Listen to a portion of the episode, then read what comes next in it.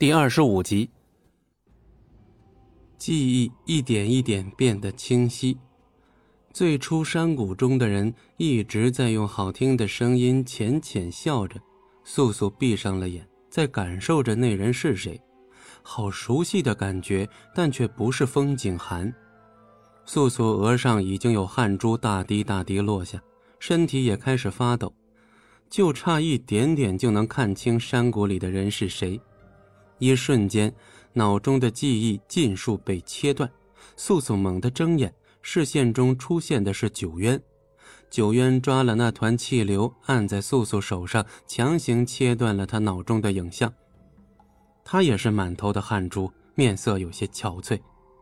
素素睁大了眼，眉头皱在一起，语气有气无力，却很气愤：“我不需要你的多此一举。”他缓缓起身。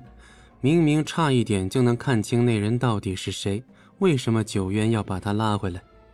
九渊一时无言，只是视线聚集在素素脸上。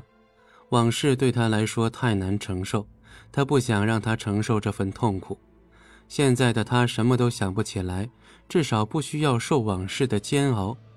那一日的试炼过后，素素就没再见到九渊。那日素素的话语说的重了点他也知道九渊是好心帮他，但他的记忆就在那一瞬间涌了出来，就这样与之交错，他实在是不甘。这几日试炼场周围静了下来，整个鬼族都在准备一场盛世大典，再过几日便是鬼王九夜的百岁寿辰。素素想着，这鬼王活了百岁之久，竟还在意这些表面功夫。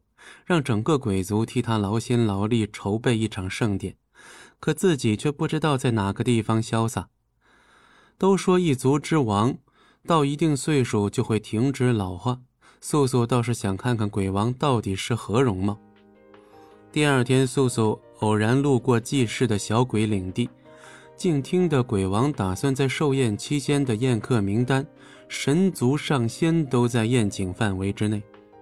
泽宇上仙不日便到，妖族妖王也被宴请，就连鬼族灭了大半的无尽门掌门无休也会出席。素素暗自想着，这无休可真是能屈能伸，自己门派都被九叶灭了，竟然还能放下恩怨应邀前来。不过此刻素素考虑的最多的还是妖王的事，九叶竟还要请龙当来。素素从来都不知道，一向少有往来的鬼妖两族关系如此好。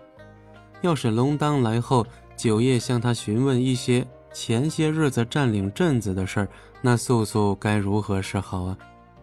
这次来鬼族投靠，本想宣扬一些妖族的恶行，虽然尽是素素编造出来的，但这些也都是素素向那日丢下他的龙当进行的一点小小的报复罢了。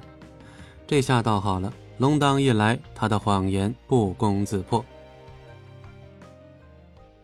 本集播讲完毕，感谢您的收听，我们精彩继续。